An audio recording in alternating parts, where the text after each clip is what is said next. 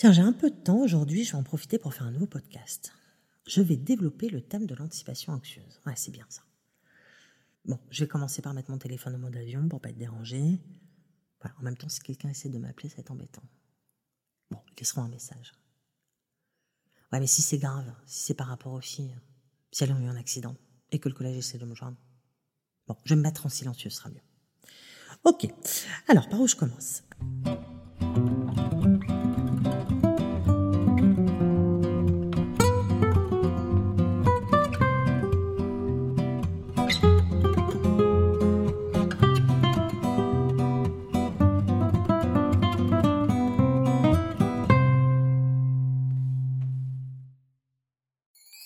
Si l'anticipation est en soi nécessaire à l'organisation de notre vie, on la qualifie d'anxieuse dès lors qu'elle est tournée systématiquement vers la négativité.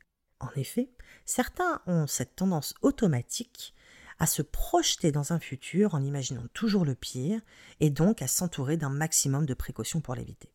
Non seulement l'anticipation anxieuse provoque des sensations physiques désagréables, cela va de la crise d'angoisse à l'attaque de panique, mais pire, elle risque d'étouffer dans l'œuf les projets que nous allions mettre en place ou même de nous bloquer totalement dans notre quotidien. Bon, c'est pas mal ça comme définition. J'ai peut-être pas été assez précise.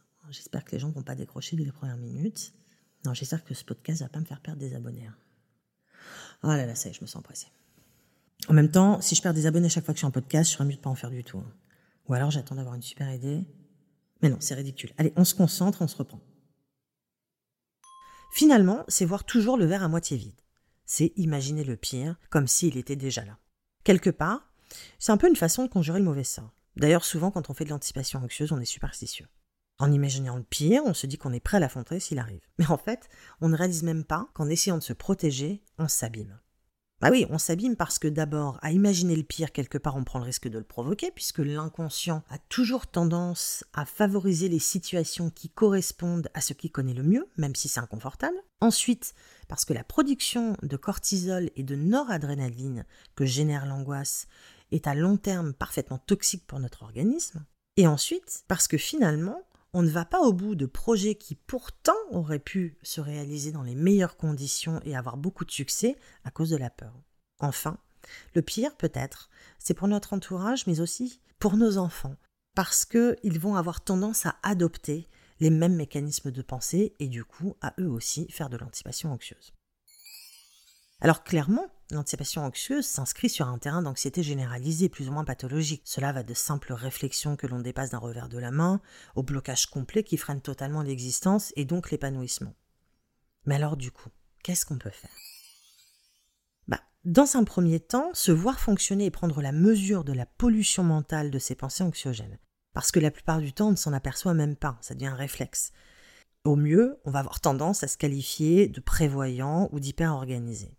Alors c'est vrai que quand c'est pas encore totalement pathologique et que ça ne nous empêche pas de fonctionner euh, aisément, cela peut être perçu comme une qualité parce qu'on est en effet très prévoyant et hyper organisé. Le sujet anxieux anticipe et il n'est pas rare qu'il ait toujours sur lui un doliprane en cas de maux de tête, de l'anti-moustique en été pour les soirées barbecue, une bonne assurance annulation de voyage, qui peut être hyper pratique entre nous, mais malheureusement souvent ça ne s'arrête pas là.